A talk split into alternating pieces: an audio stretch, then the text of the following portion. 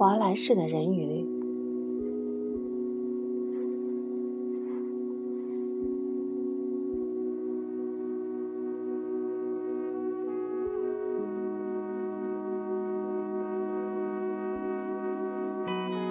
我总是逞强，是在靠逞强掩饰寂寞吧？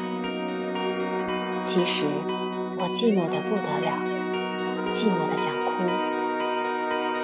可即使哭了，也没有人注意。一个人在那儿寂寞啊，寂寞啊，还哭了，但周围的人甚至注意不到你的存在。蜜已经懂得如何控制水，它能像鱼儿一样游动。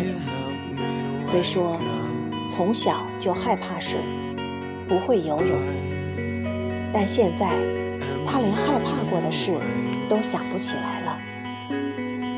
不过对于蜜来说，这些事情已经不重要了。想不起来的事，等于没存在过。在他的周围，只有蓝色和因回声定位而立体化了的水世界。除此之外，什么也没有了。没有过去，也没有未来，只有蓝色。这让蜜无比愉快。在这除了蓝色之外一无所有的远洋中，蜜没有一丝的恐惧和不安。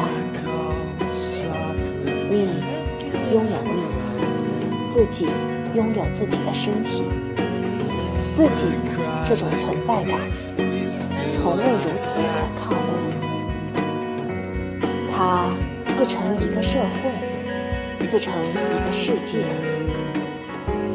孤独，自己正在孤独之中。蜜吃惊地感到，孤独感竟是如此强烈。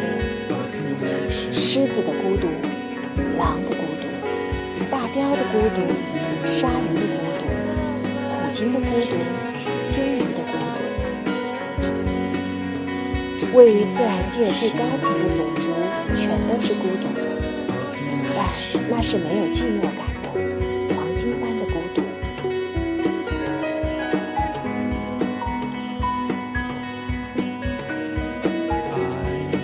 是啊。动物不需要语言，所以它们与语言无关的生活着。需要语言的动物，则使用语言来生活，仅此而已。只是人类不明白这回事罢了。人类没有任何优越性。